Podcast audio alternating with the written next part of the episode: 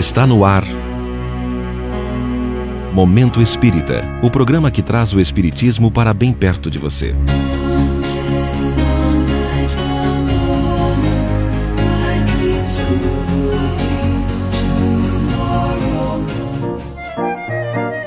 Música de Amor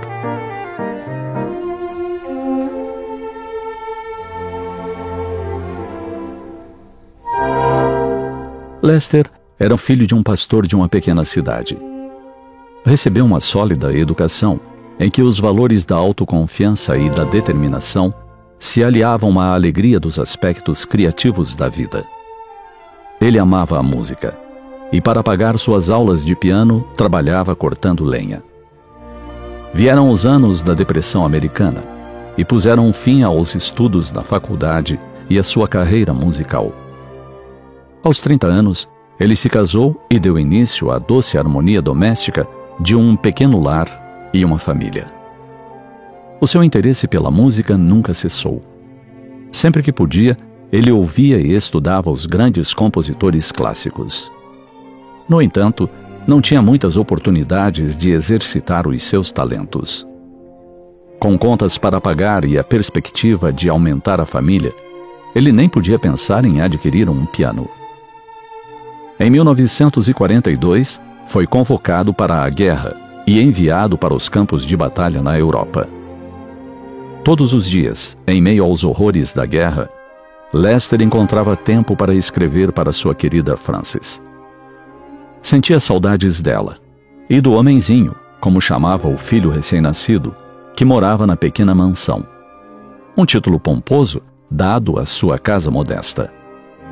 Aquela correspondência tão valiosa e cuidadosamente guardada era lida e relida por Francis, que aguardava ansiosa a chegada da próxima carta. Lester remitia todo o dinheiro que podia para sustentar sua família. E ela trabalhava meio período como enfermeira para complementar o orçamento. A economia era nota constante. Ela comprava o suficiente para as necessidades básicas e com suas orações pedia proteção continuamente para o seu marido. A guerra terminou. E no mês de março de 1946, Lester retornou para sua pequena mansão. Uma grande surpresa o aguardava. Uma verdadeira dádiva de amor. Francis guardara todos os cheques que ele enviara cuidadosamente para comprar um presente que alimentaria a alma do seu amado. Renunciando ao próprio conforto, ela poupara quase tudo, a fim de adquirir um piano para ele.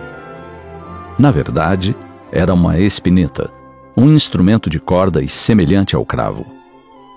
Mas para Lester, era o melhor e o mais belo piano de concerto do mundo. Era o saldo da renúncia máxima de uma mulher. O instrumento se tornou um símbolo de amor. Seus netos o guardaram com zelo e quando se sentam para tocá-lo, têm a sensação de que trazem de volta à vida a história da família. É como se ouvissem o velho avô tocando canções de ninar para seus filhos. Sinfonias arrebatadoras de Beethoven para a sua avó. E músicas alegres para dançar. Cada nota do instrumento transmite o amor que Francis e Lester sentiam um pelo outro, pelos filhos e pelos netos.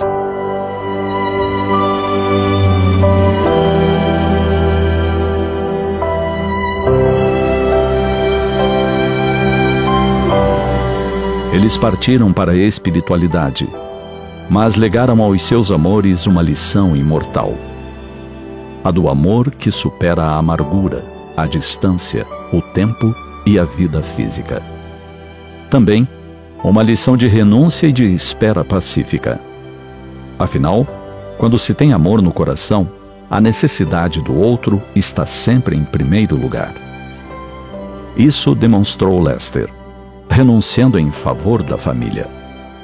Isso lecionou Francis, renunciando em favor do amado. Exemplos para serem pensados.